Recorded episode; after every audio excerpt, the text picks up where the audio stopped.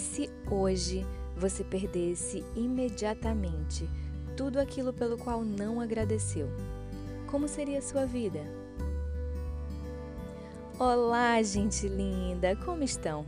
Eu sou a Tia e hoje vamos conversar um pouquinho sobre gratidão. Depois que eu li essa frase no livro O Poder da Positividade, aquele mesmo que falamos no episódio 8, lembram? Eu nunca mais deixei de agradecer e até construí o meu potinho da gratidão, vocês conhecem?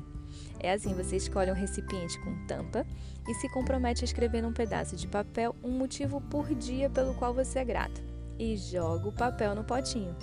É ótimo para fazer com as crianças e é lindo vê-lo encher a cada dia. No dicionário, gratidão é agradecimento, é reconhecimento. Mas apesar de estar muito na moda essa palavra, poucas são as pessoas que efetivamente a colocam em prática. Primeiro, porque fomos ensinados a agradecer apenas pelos fatos positivos e pelos bens recebidos. Então, diante dos menores problemas e situações difíceis, nós simplesmente esquecemos de agradecer. Segundo, porque em algum momento da história da humanidade nós reforçamos a nossa individualidade e nos vimos separados do todo. É isso mesmo. Mark Manson, ele conta que na década de 60, desenvolver uma autoestima elevada entrou em voga.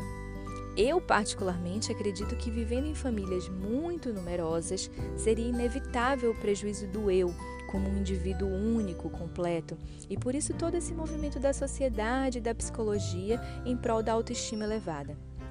Mas algumas gerações depois, o resultado foi justamente o excesso de individualismo, um excesso de demandas egoístas, quando falamos de gratidão, essa palavra parece ser o antídoto ideal para combater o excesso de egocentrismo.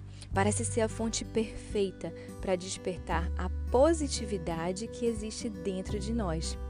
Isso porque, gente, a gratidão, ela te tira do centro do problema e te coloca como uma espécie de observador e quando ela te desloca para fora do centro de si mesmo, você consegue deixar de reclamar pelo que não tem e passa a agradecer pelo que tem.